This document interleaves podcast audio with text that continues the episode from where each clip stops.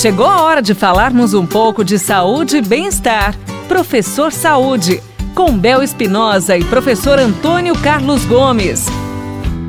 Em nossa programação pela Paiquer FM 98.9, hora de receber o professor Antônio Carlos Gomes no nosso quadro Professor Saúde. Oi, professor! Ele já está por aqui e vai responder a nossa pergunta de hoje, que é: Professor Antônio Carlos Gomes, é necessário comer e tomar líquido após os exercícios? Pergunta nota 10. Muita gente tem essa, essa dificuldade de entender esse processo. Então, começo respondendo, Bel, sim. Comer após a prática de exercício torna a recuperação do indivíduo mais rápida. Por isso, é, a sugestão que a ciência coloca, tente consumir alimentos ricos em carboidrato. Né? E isso não assim, não precisa terminar o exercício agora e já sair comendo né? Termina o exercício e tão logo você sinta confortável, porque às vezes tem pessoas que terminam o exercício, não dá para comer, né? O cara tem que primeiro baixar sua respiração, dar o tempo para o organismo, organismo se restabelecer e aí então esse processo metabólico começa já a direcionar tudo isso, né? Ou seja, a, a dar essa, o, camarada começa a sentir a necessidade de uma ingesta. Então nessa ingesta frutas, torradas, sucos ou uma tigela de cereais com banana, coisa boa, né? E importante para reposição energética aí. A reposição de fluidos, conforme já falamos nos programas anteriores, também é essencial. É um dos passos mais importantes após a prática do exercício, principalmente exercícios que você transpire muito. Então aí também é necessário que você faça a sua ingesta hídrica. As melhores escolhas quando você vai falar, bom, agora terminei meu exercício e tal e vou, vou repor a, né? Vou fazer a reposição líquida, vou repor as minhas energias gastas. Então as melhores escolhas é, é, é por aí, ó, suco de frutas frescas.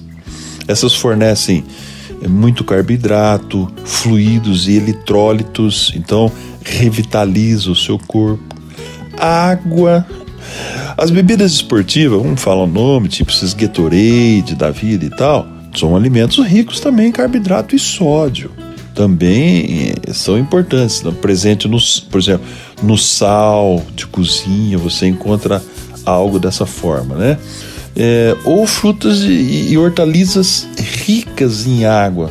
Por exemplo, uvas, tomate, melancia, melão, pepino, então são hortaliças ou frutas com muito líquido. Então você já vai resolvendo vários fatores importantes.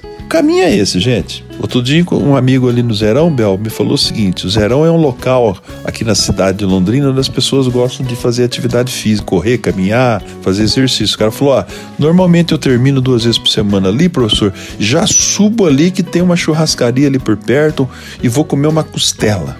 Claro que é muito saboroso no, do ponto de vista do sabor, o cérebro saboreia muito bem isso aí, mas é claro que não é o mais indicado, né, pessoal? Quer dizer, termina o seu exercício, vai de leve, repõe essas energias realmente as mais específicas, como nós estamos falando, né? E, claro, a costela vai fazer parte, né? O, o churrasco vai fazer parte, mas ali você fazendo exercício do meio de semana, soma essas duas coisas, evita um pouquinho, porque aí a gente começa a realmente ganhar uma qualidade de saúde esplêndida. É isso. Obrigada, professor Antônio Carlos Gomes. E você, qual é a sua dúvida? Quer fazer a sua pergunta para o professor Antônio Carlos Gomes? Envie agora através do nosso WhatsApp 99993 9890. Participe do nosso quadro Professor Saúde da Paiker FM 98.9. Um beijo da Bel. Você ouviu Professor Saúde, com Bel Espinosa e professor Antônio Carlos Gomes.